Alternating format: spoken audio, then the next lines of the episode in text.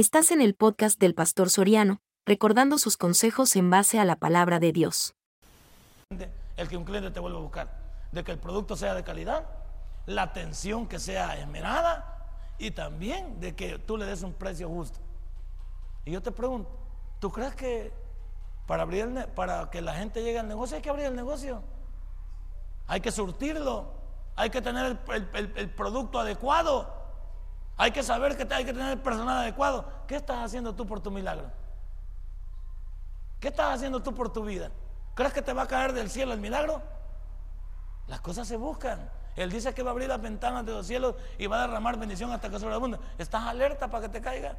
¿Estás pendiente? ¿Lo estás buscando? El problema de muchos de nosotros es que creemos que todo lo va a hacer Dios. Lo que Dios iba a hacer ya lo hizo. ¿Qué hizo? Morir en la cruz del Calvario por mí. ¿Cómo se llama el sermón? Bendiciones a la obediencia. Ahí está arriba. Bendiciones a la obediencia. Tú buscas bendiciones y no eres obediente, te lo perdiste. Tú no, quieres ser un hijo que tome el consejo de tu padre y escucharlo, piérdetelo. Si nosotros ya no perdemos nada, por supuesto que nos quedamos tristes. Yo creo que a un padre lo que le llena es de tristeza. Y lo que uno piensa es saber qué va a pasar con mi hijo o con mi hija. Saber cómo le va a ir cuando yo falte. Y por eso uno pasa pidiendo extra, tiempo al Señor. Por eso William dijo, ¿quiénes se quieren ir? Nadie se quería ir, ni él también. O sea, ¿por qué? Porque siempre estamos esperando. ¿Qué va a pasar con Pamela? ¿Qué va a pasar con Aarón? ¿Se va, realmente van a pasar? ¿Realmente va, va, a tener un muchacho que la ame, que la cuide? Porque es una señorita que va creciendo. Este, muchacho, este caballero ya debe poner a pensar eso. Pero no son cosas que se consiguen de la noche a la mañana. ¿Cuántas oraciones debe tener el señor William para que esta señorita no, no se despegue de Dios? y para que llegue la persona idónea a la vida, para que Aarón crezca con salud, con bienestar, siempre también educándose, preparándose. ¿Sí? ¿Y cómo estamos los padres hoy? ¿Tú crees como padre esta noche que el dinero que le puedes dejar a tu hijo es la mejor bendición? Te equivocas, te equivocas. El dinero no es sinónimo de que le estás dejando una herencia plena. El dinero no se acaba, ¿ves? En un instante se puede acabar. Déjales a Dios. Déjales a Jesús en el corazón. Déjales el proyecto. Por supuesto que te dejan dinero. No es malo. Y tienes un cerebro bueno, lo vas a hacer producir. Ahora, si tienes un cerebro de hormiga, se va a acabar en una semana, no te preocupes. Pero si te dejan, agárralo. Tómalo. ¿Qué dice Dios? ¿Eres obediente? ¿Somos obedientes de lo que Dios nos ha dicho? ¿Dependemos de Dios? ¿Por qué? Porque si somos obedientes, de ello depende mi presente y mi futuro. Ya el pasado ya no, porque el pasado es ayer. De que sea obediente hoy depende mi hoy y mi mañana. Y como yo estoy viendo hoy donde estoy parado y estoy viendo para mañana, digo, la voy haciendo, la voy haciendo. Voy hacia adelante, correcto, estamos bien. Pero ¿cuántos? El futuro está empeñado, el futuro está oscuro, el futuro no se ve por ningún lado, porque yo simplemente soy una persona que no soy obediente a Dios. En tercer lugar, ¿cuáles son las condiciones para ser benditos en Dios? Porque te he dicho que en la Biblia nada es gratis. ¿Cuáles son las condiciones para ser benditos en Dios? Yo tengo tres aquí.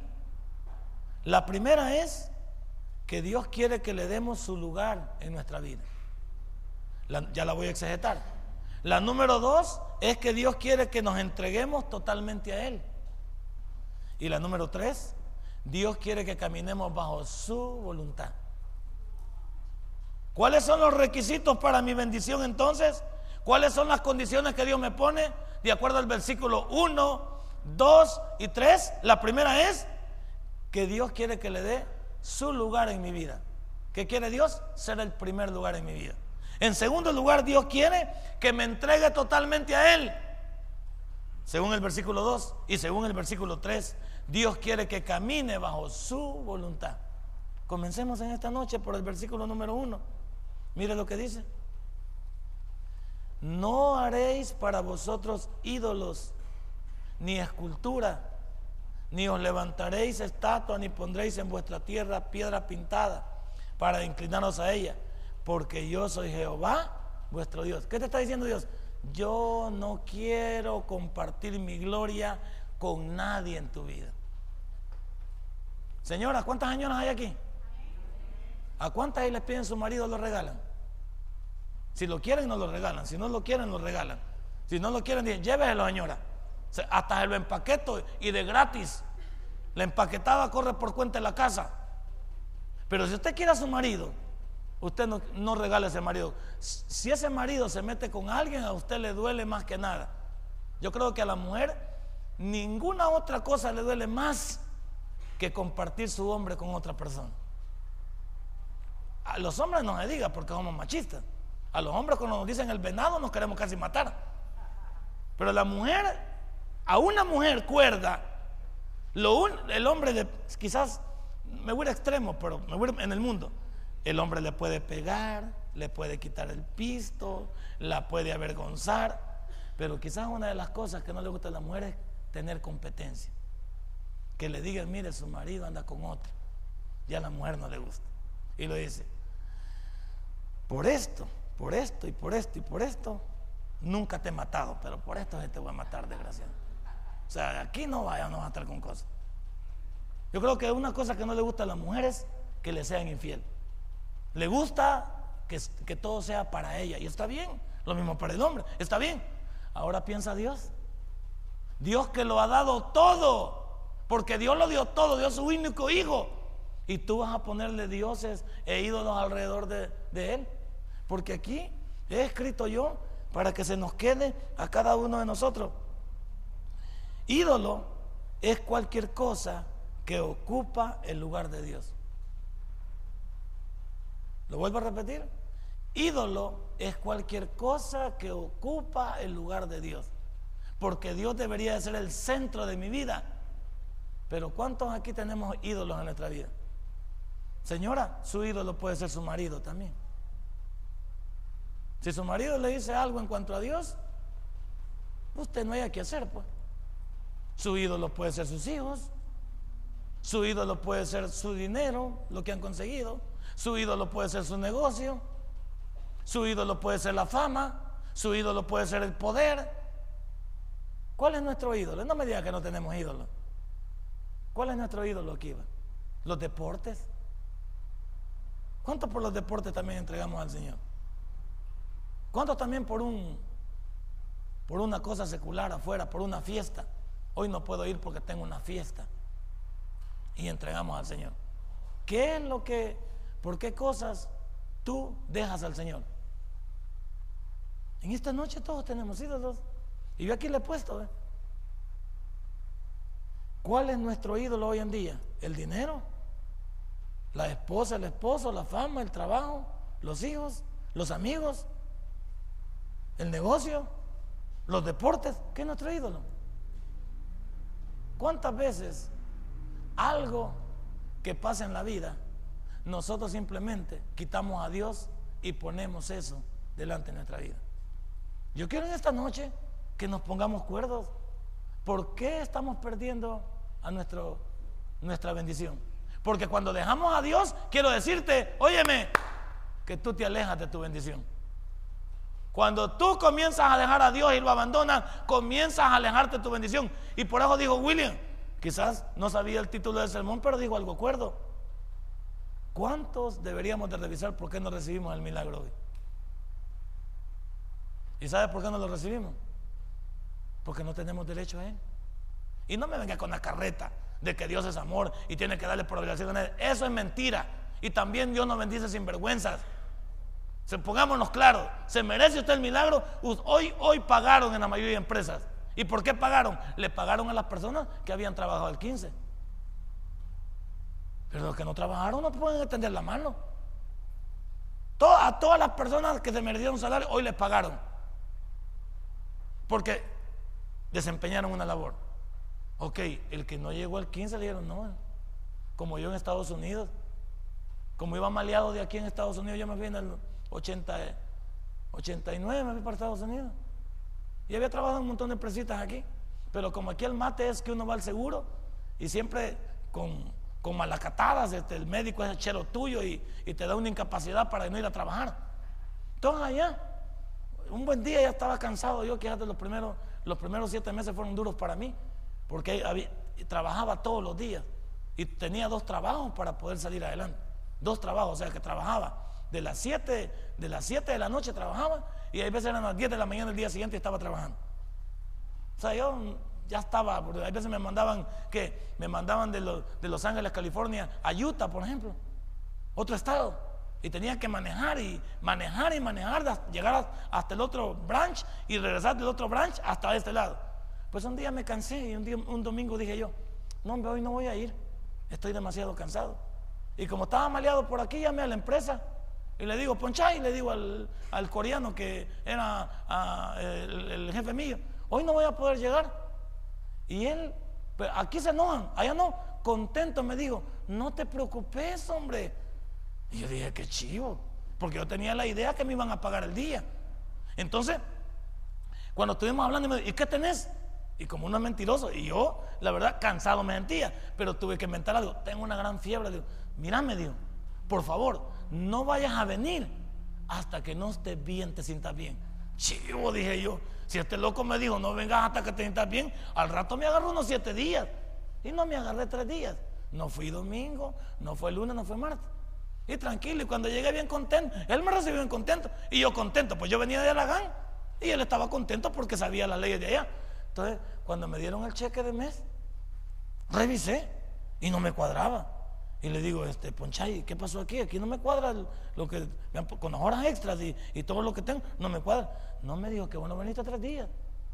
¿Y qué pasa que no haya venido? No es que me dijo, aquí el que no trabaja, no le pagamos. En este país revisa las leyes. Si en tu país son diferentes, aquí no. Aquí tú trabajas, se te paga. No trabajas, no se te paga.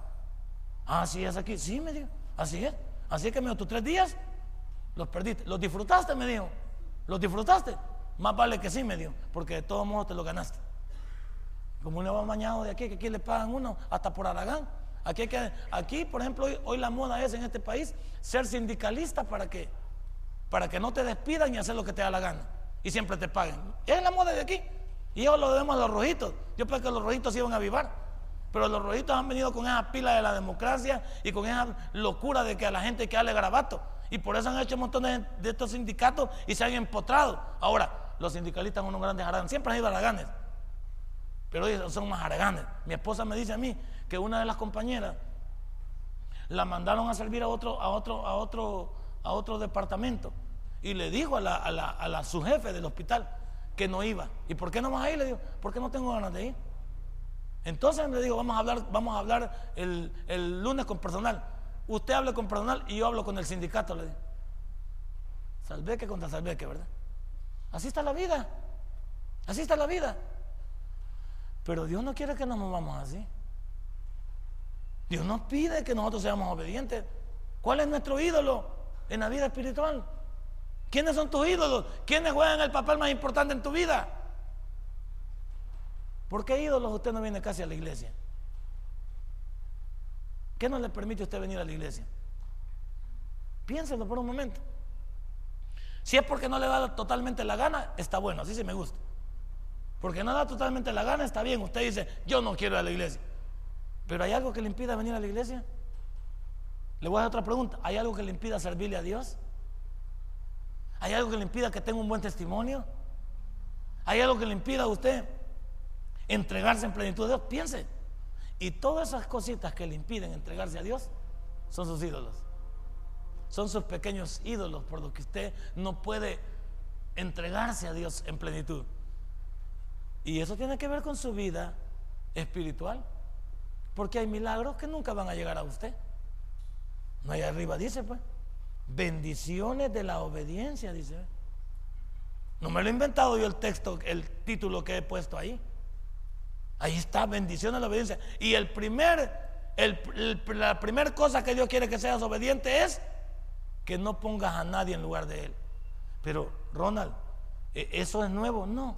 En el capítulo 20 del libro de Éxodo, ¿qué dice, dice Dios en el, primer, en el primer punto del decálogo? No tendrás dioses, ¿verdad? Ajenos a mí.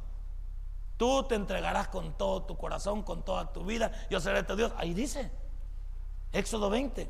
Y habló Dios todas estas palabras diciendo, yo soy Jehová tu Dios que te saqué de la tierra de Egipto de casa de servidumbre. No tendrás dioses ajenos delante de mí. No te harás imagen ni semejanza de lo que está arriba en el cielo, ni abajo en la tierra, ni en las aguas debajo de la tierra. Ni te inclinarás a ellas, ni las honrarás, porque yo soy Jehová tu Dios, fuerte, celoso, que visito la maldad de los padres sobre los hijos hasta la tercera y cuarta generación de los que me aborrecen. Y hago misericordia a millares, a los que me aman y guardan mis Va, mire cuántos versículos usó, todo eso. Desde la introducción usó seis versículos para pasar al siguiente. ¿Qué está diciendo Dios? Que Dios no quiere compartir su gloria con nadie. Y todo aquello que has puesto delante de Dios en lugar de Él es un ídolo. Un pequeño ídolo. Esas cosas que a veces, que a veces nos impulsan a no venir. No nos, nos impulsan a no entregarnos a Dios. Dios quiere ocupar el primer lugar en mi vida. Dios no quiere ser segundo. Dios quiere ser primero en mi vida. Ya te he dicho, todo en la vida es así. Como te dije en el matrimonio, en el matrimonio no quiere ser primero. Yo quiero que mi esposa, el corazón de mi esposa, yo quiero ser parte de él, pero primero. Yo quiero que ella me diga, te quiero, sí. Me gusta que, ella, que, que yo le haga falta. Que en realidad ella, ella me diga, yo no puedo vivir sin ti. Aunque sea casaca, pues, pero que me lo diga. Pero, vaya, pero si ella me miente, yo no logro saber si me miente. Pero Dios sabe si yo le miento, Él sí sabe. Yo le puedo decir un montón, a mi esposa le puedo dar un montón de carretas. Y vos podrías vivir sin mí. No, hombre, yo si no puedo vivir sin vos. Ojalá te murieras. No, pero yo no podría vivir sin vos. O sea, yo no lo hago, pues, no hay problema. Yo puedo mentir, pero no le puedo mentir a Dios. ¿Cuántos de nosotros en la vida también buscamos la fama, buscamos el progreso, buscamos el protagonismo, sino porque premian a la mujer mujer del año? Pues? Porque aquí premiamos servidores, pues. De un montón de servidores de un departamento, de un ministerio, premiamos a uno, al que le hemos visto mayor entrega, mayor identificación. Y conste que cuando el líder nos pasa a nosotros las ternas, todavía las evalúo yo. Y le pregunto, ¿y por qué lo ha puesto a él? Ah, porque aquí no debe ser por amiguismo, no debe ser porque me cae bien, sino revisamos, ¿está totalmente entregado? ¿A cuántos cultos ha venido este hermano? ¿Cuán, cuán temprano llega a su servicio? ¿Cuánta entrega le vemos delante de Dios a él? ¿Cuán interesado está en el ministerio? ¿Cuántas veces apoya sus actividades? Nosotros nos fijamos en todo eso. Lo evaluamos después de que el líder nos pasa, lo evaluamos nosotros la directiva. Ahora piense Dios, ¿cómo nos evalúa Dios? ¿Cómo nos evalúa Dios? Y nosotros también en nuestra vida, nuestros hijos, ¿va?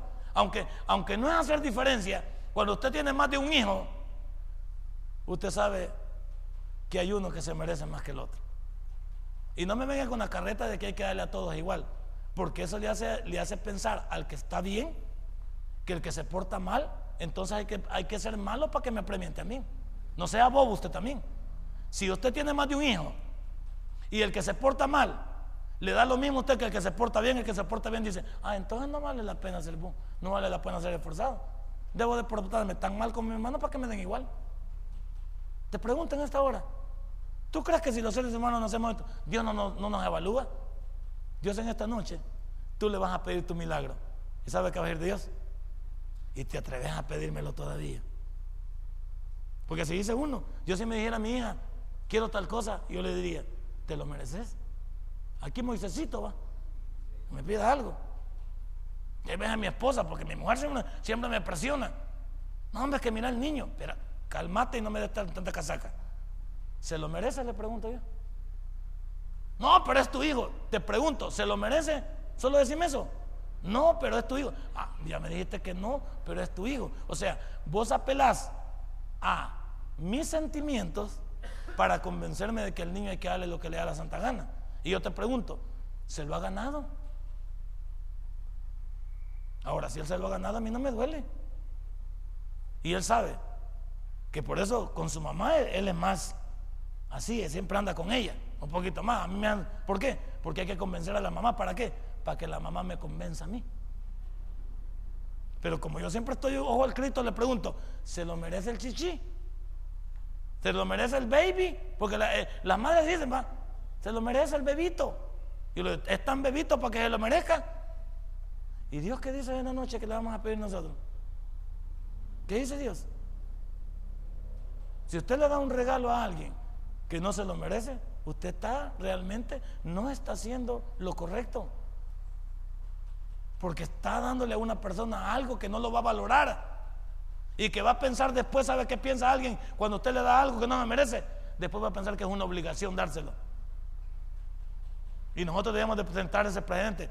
¿Se lo merece? Y Dios te va a preguntar esta noche, ¿te mereces lo que me pides? ¿Qué significa Dios para ti?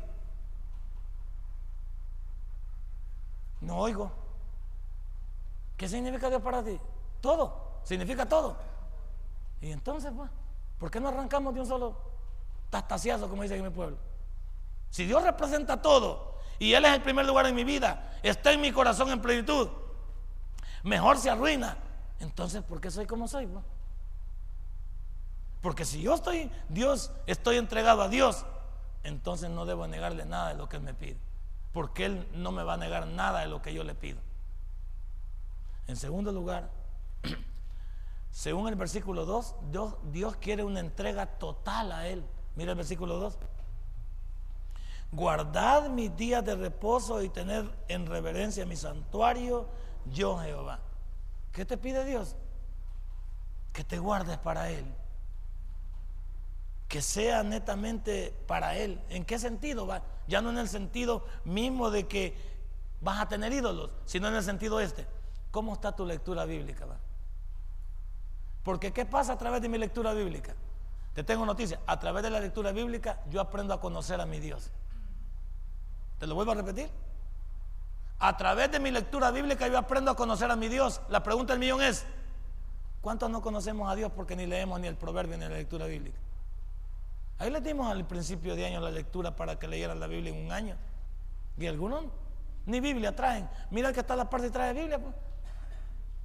¿Usted puede creer que un policía va a salir a la calle sin, pistola y puede salir sin fusil?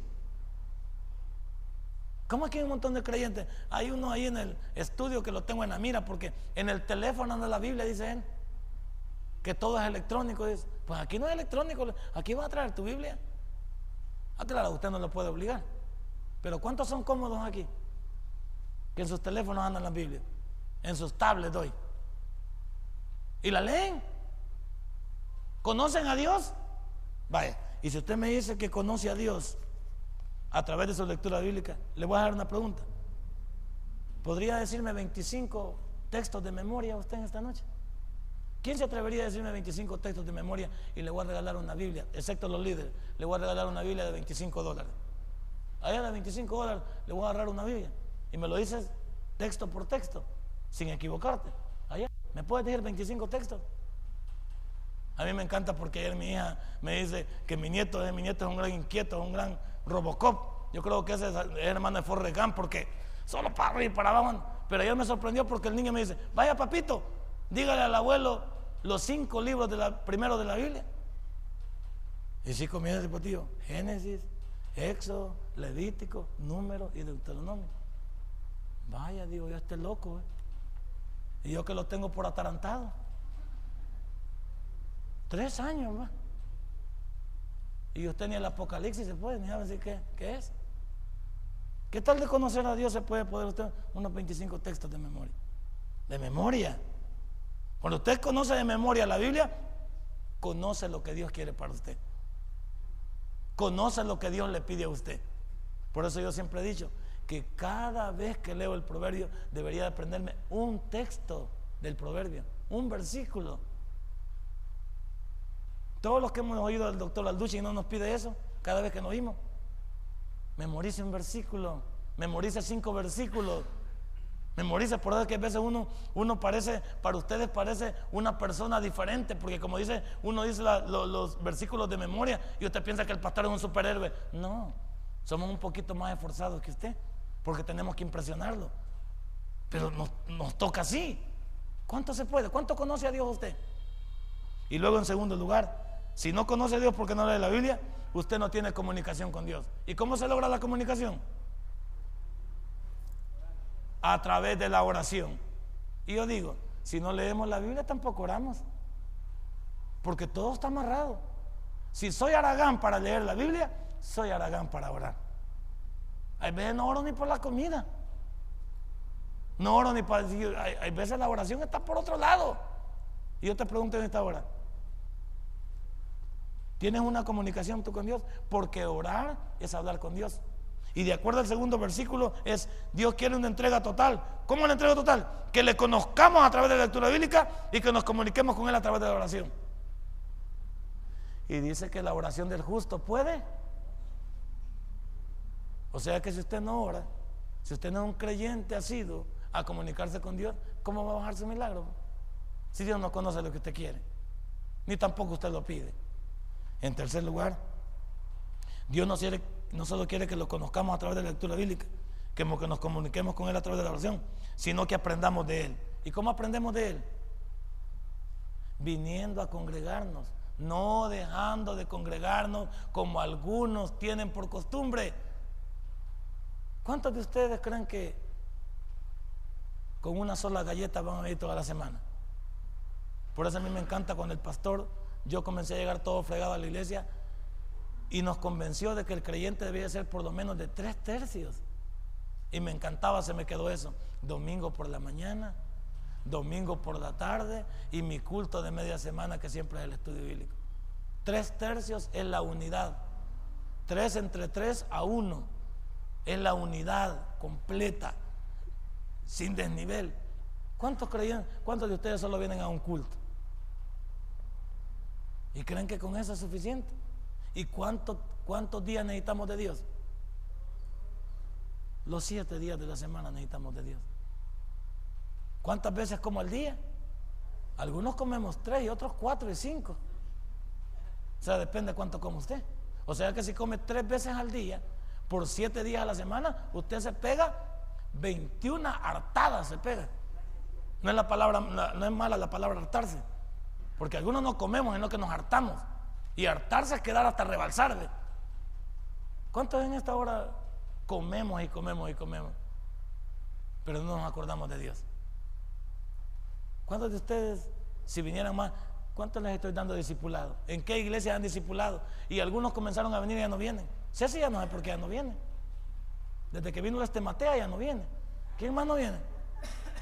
Porque como la estematea le dijo que ya, ella no es niña, y no que es mujer, ya no le puede decir uno de hombre lo que debe hacer. ¿Quién más?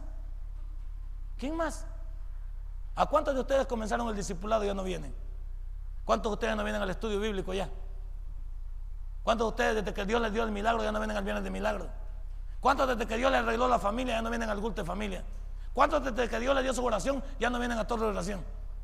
A mí me encanta porque yo digo, todos los días necesito de Dios. Y mire, yo le voy a algo. Piense como pastor yo. Tengo a, Ronald, tengo a William, tengo a Herrera, tengo a Vaquerano, tengo a... ¿Qué tal si yo repartiera los cultos? Lunes él, martes aquel, miércoles el otro. Y yo me encargo nada más de domingo a las 10, que es cuando vienen todos ustedes, y me encargo domingo a las 5 de la tarde a las 8 no, porque me tengo que levantar hasta como a las 9 para venir a salir de las 10 nada más. ¿Qué tal si yo me programara así? Va? Hay varios pastores que así hacen de, mis compañeros. Tienen distribuidos los cultos. No, yo tengo muy poco tiempo y lo voy a aprovechar. Sí voy a repartir, de vez en cuando voy a dar, voy a poner un culto. Pero yo debo de entender que yo soy el primero que tengo que darle un ejemplo de que sí se puede ser un creyente entregado a Dios. Y no busco, y no me diga que busco argumentos humanos. Quizás yo, en mi locura espiritual, estoy buscando una sola cosa. Llegar a ser un viejito alentado es todo lo que quiero ser yo. Todo lo que quiero yo en Dios es querer ser un viejito alentado. Que no sea una carga ni para mi esposa ni para mis hijos. Y quizás por eso le digo, Señor, yo te voy a servir todo en entrega y regálame una buena vejez. Ese es el trato que tengo yo con Dios. Ese es el trato que tengo yo con Dios. Señor, regálame una buena vejez. Yo te voy a regalar estos años. Desde, desde los 39 años vengo así. Desde que conocí a Dios, verdaderamente a los 39, vengo así. Señor, me voy a entregar todo a ti. Para que cuando lleguen las edades difíciles, tú me sostengas. Y entonces otros tomen el recambio. Entonces que se dé gusto Ronald predicando, que se dé gusto William y los que queden aquí. Los que salgan volando no, pero los que queden aquí. Está bien. Pero ahorita yo voy a Torre de oración aquí estoy, familias en Victoria aquí estoy, miércoles yo lo doy, jueves en la mañana me ayuda William, jueves en la noche vengo, el sábado, el viernes vengo, el sábado le toca a él, el domingo los tres cultos. Ahí está. A mí me gusta esto y no es obligación. No te digo que lo podía repartir, pues. No es ninguna obligación. Para mí no es ninguna obligación. Para mí es agradecimiento a Dios entregarme a Él. Para mí es agradecimiento a Dios. ¿Por qué? Porque entre más me congrego, más aprendo de Dios. ¿Cuántos, cuántos han aprendido el discipulado? Les estamos dando el ateísmo. Hoy dimos esta semana los cuatro tipos de ateos que hay. El caccioso, el dogmático, el práctico. ¿Y cuál es el otro? Caccioso, práctico. Mande. No. Ah, pues por no vino, ya vio. Entonces, aquí estamos dando eso. Aquí les estamos explicando. ¿Y cuántos de ustedes, cuántos de ustedes comenzaron viniendo y ya no vinieron? Y me entristece y digo, ¿por qué los hermanos ya no vienen? Que ya no necesitan de Dios. Entre más usted se congrega, más aprende de Dios. Y no lo vea la, congregarse como que hay que estar metido en la iglesia porque no hay que nada que hacer. No, entre más aprendo de Dios, mejor estoy. Y mire, el último. No solo hay que conocer de Dios a través de la lectura bíblica, hay que comunicarme a través de la oración, hay que aprender de Él a través de congregarme, sino que hay que ser agradecido. ¿Y cómo muestra agradecimiento? Mande. No. No. Mande. No. Sirviéndole a Dios. Sirviéndole a Dios. ¿Qué estamos haciendo nosotros? Ustedes lo sirviéndole a Dios. ¿Cuál es la manera de ser agradecido? No le estoy diciendo a Dios. ¿Por qué le sirvo a Dios yo? Porque estoy agradecido con Él. Y en ese agradecimiento me quiero echar a la bolsa también la vejez que ya casi tengo encima. Ya me queda poquito. Si tengo 53 ya, una vez llega a los 60, ya tengo que irlo pensando más todavía. Aunque algunos dicen, ¿cuántos años tiene 60? Está joven. Ajá, gran casaca, pero está bien, va. Si le quiere dar garabato a uno, está bien. No, ya está, ya está veterano uno. Ya está. Pero yo, yo quiero servirle a Dios porque va a llegar un momento que ya no voy a poder servirle. Va a llegar un momento que ya no, no me van a las rodillas, los pies, ya no me van a dar. Tal vez mis ojos ya no me va a dar. Tal vez mi mente ya no va a ser la misma. Entonces, hoy que puedo, hoy debo de hacerlo. Pero algunos vamos a esperar caer enfermos para decir, Señor, levantame y te sirvo. ¿Y sabe qué le Señor? Con que cuando estabas alentado no ibas. Y ya me querés estimar que ibas a ir. Con que cuando estabas ahí no, no querías ir y ahora me dice que va a ir. No. ¿Por qué no demostramos hoy? Como aquellos que dicen, Señor, regálame un trabajo y me pongo a servir. No, dice el Señor, ponete a servir y te regalo el trabajo. ¿Y cuántos están buscando Mateo 6:33 al revés? Mas buscad primeramente el reino de Dios y su justicia y las demás cosas vendrán por. No te digo que es la viveza. Y por último, Dios quiere que caminemos bajo su voluntad. Mira lo que dice el versículo 3. Si anduvieres en mis decretos y guardares mis mandamientos y los pusieres por obra, yo daré vuestra lluvia en su tiempo y la tierra rendirá sus productos. El árbol del campo dará su. Ahora, ¿qué quiere Dios cuando dice que caminemos bajo su voluntad? Quiere que andemos como cristianos verdaderos. ¿Cuántos cristianos nos vale sorbete como andamos? ¿Cuántos de estos hipotes no son cristianos en sus escuelas? Ni los conocen. ¿Cuántos de estos hipotes son malcriados en las escuelas? ¿Cuántos de estos hipotes son relajos en las escuelas? Ni los conocen que son cristianos. En sus mismas comunidades, en sus mismos pasajes. ¿Cuántos viejos aquí, adultos, también somos plebes, malcriados, desleales a las esposas? Somos desordenados, bolos todavía, fumadores, y nadie nos dice nada. ¿Cuántos somos, cuántos somos un mal ejemplo para la comunidad? Pero el domingo salimos con una Biblia para la iglesia. ¿Y sabe qué dice la gente? Mira, este maestro, este maestro sí que le hemos puesto el maestro cara dura. Porque mira, ahí va con la Biblia para la iglesia, semejante viejo plebe. Lo digo por mí, no por usted. Semejante viejo plebe. semejante viejo malcriado, semejante viejo adúltero. Y mira, ahí va, y dice, hasta aquí dice, 100% taber en la Biblia. Y aquí con una, aquí eh, también la, corbata que dice tabernáculo. Y aquí dice diácono Nelson Leonor, dice aquí. ¿Qué tal? ¿Qué tal eso? Uno no vive de eso. Uno vive de un buen testimonio, donde quiera, cuando la gente lo vea a usted. ¿Sabe qué quiere? La gente va a querer ser igual que usted. Y cuando la gente sepa que usted es diferente, dice, no hombre, con ese muchacho, esa muchacha, ese caballero, esa es otra cosa. No hombre, como ese joven, ¿cómo van a creer?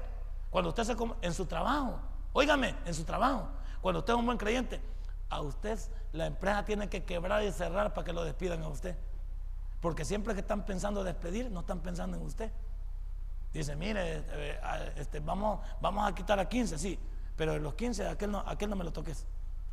Ese muchacho es trabajador, respetuoso del horario, respetuoso de los compañeros, respetuoso también del, jefe, respetuoso también de del producto que elabora. Nunca están pensando en usted. Y cuando piensan en un ascenso, ¿en quién piensan? No, el muchacho, olvidad, él viene siempre a la hora, le gusta hacer el trabajo con calidad, están pensando en usted. Pero ¿cuántos no están pensando en nosotros porque somos malacates? Y cuando hablo malacates, no tenemos un testimonio, no andamos como cristianos. Eso debe batirle. En segundo lugar, no solo hay que caminar bajo la voluntad de Dios andando como cristianos, sino guardando y poniendo por obra su palabra. ¿Cómo se llama esto? Testimonio. Testimonio. Testimonio usted guardando y poniendo por obra. Yo la guardo en mi corazón y la traslado a mi diario de vivir. Eso no falla. Y la gente le va a respetar. Yo quiero que en esta noche, cuando hablo de bendiciones que usted se merece a través de la obediencia, le pregunto, ¿se las merece? Si usted se merece las bendiciones, pídalas. Pero yo creo que, igual que hace muchos años, me hincaba a pedir algo a Dios, le decía, Señor, ¿me puedes regalar esto? Y en la misma oración sentía que no iba para ningún lado. En la misma oración decía yo, no, hombre, no va a venir. ¿Y por qué no va a venir? Porque no me lo merecía. La verdad es que las bendiciones se merecen. La salvación es gratis. Las bendiciones se merecen. Y hay algunos de nosotros que nos hincamos a orar y sabemos que el milagro no va a venir. Porque no damos el ancho. Y eso quiero que se lo meta. Si en otro lado le han dicho otra cosa, lo han engañado. Porque las bendiciones tienen condicionales. Si se humillara en mi pueblo, sobre el cual mi nombre es invocado, ¿y qué dice más? Y, y buscar en mi rostro, entonces sanaré su tierra. Sanaré su tierra. Usted decide. Y esta noche estamos aquí nada más para informarle que Dios quiere bendecirle. Por él no pasa nada. Él creo que es como alguien trae todos los juguetes en la mano, pero como no lo pidieron y no lo merecen, se los tiene que volver a llevar. Y yo al pastor le agarré esa, esa, esa ilustración que parece cómica y de fábula con el pastor general. Dice que muchos de nosotros llegaremos al cielo y Dios nos llevará a un cuarto y lo abrirá de par en par.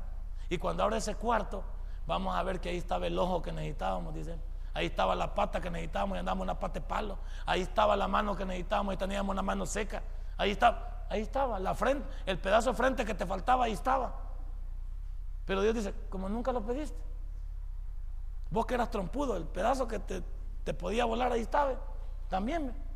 Pero como no lo pediste, ¿cuántas cosas allá están en el cielo Dios y quiere tirarla? Pero no la merecemos. Porque a la gente no hay que darle lo que no se merece. Porque ya te digo, porque cuando le das a alguien lo que no se merece, después lo hace obligación. Ese es el problema de la costumbre. Lo hacemos religión. No, hombre, que así hemos sido siempre y que no podemos cambiar. No, hombre, que así lo hemos hecho siempre y que no podemos cambiar. En esta noche, las bendiciones se merecen. Porque las bendiciones están apegadas a la obediencia. Denle un fuerte aplauso a nuestro Dios. Padre, buen Dios, te damos gracias esta noche. Gracias por la vida y los corazones. Gracias por la vida de mis hermanos, por este mensaje. Si este mensaje ha impactado tu vida, puedes visitarnos y también puedes buscarnos en Facebook como Tabernáculo Ciudad Merliot. Sigue con nosotros con el siguiente podcast.